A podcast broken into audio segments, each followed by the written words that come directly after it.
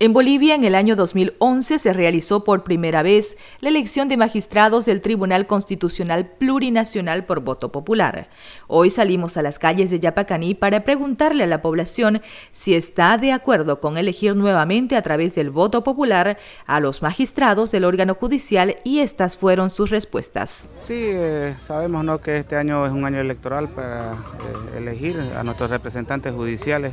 Es importante que la población también participe sea partícipe, eligiendo a, las personas idóneas. Tiene que ser con participación real las asociaciones de víctimas de injusticia. Siempre he pensado que eso fue este, un, un, error realizarlo a través del voto. Considero que la respuesta debería ser o es un no. Se debe crear una instancia muy independiente que analice, que vea la formación académica, la trayectoria de estas personas que se van a encargar de hacer justicia en el país. No estoy de acuerdo. ¿Cuál el fundamento la razón? ¿Por qué no acuerdo? Uno, de que quien debe elegir y quien debe dar toda la certeza a esto debería ser que este, debería revisarse todos los sí se debe elegir por voto, pero la forma de selección tiene que ser por otras instancias y no así por la asamblea legislativa porque es ahí donde nos hace pues que este no tiene que haber una independencia judicial y eso es lo que no hay por el solo hecho de que es elegido por una instancia porque a la vez es política la instancia de la Asamblea Legislativa. No estoy de acuerdo en elegir nuevamente a través del voto a los magistrados del órgano judicial debido a que en la preselección se realiza en la Asamblea Legislativa y es ahí donde se maneja políticamente la selección de estos magistrados. También les preguntamos a los ciudadanos de Yapacaní si están de acuerdo en que la Asamblea Legislativa realice la preselección de candidatos o debería ser otra instancia de la sociedad la que realice esta preselección.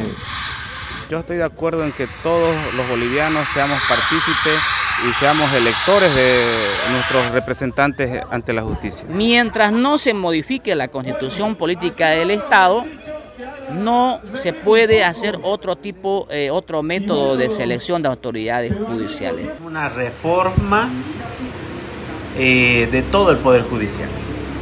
La reforma debería incluir eh, la renuncia de todo magistrado, de todo juez, de todo fiscal. Debería este, realizarse a través de un cuerpo colegiado de notables. Tenemos muchos profesionales evidentemente renombrados a nivel nacional, ¿no? con, este, con renombre hasta de internacional. Desconozco el tema.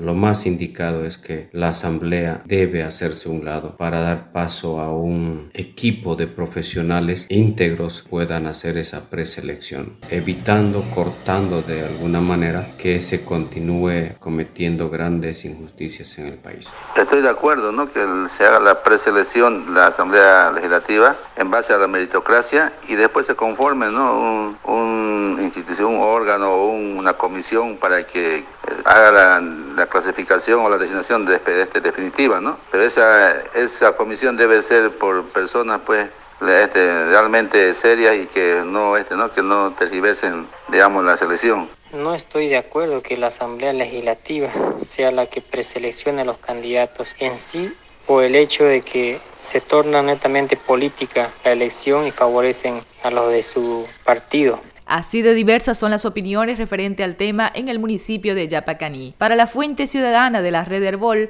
Catalina Guzmán desde Radio Ichilo.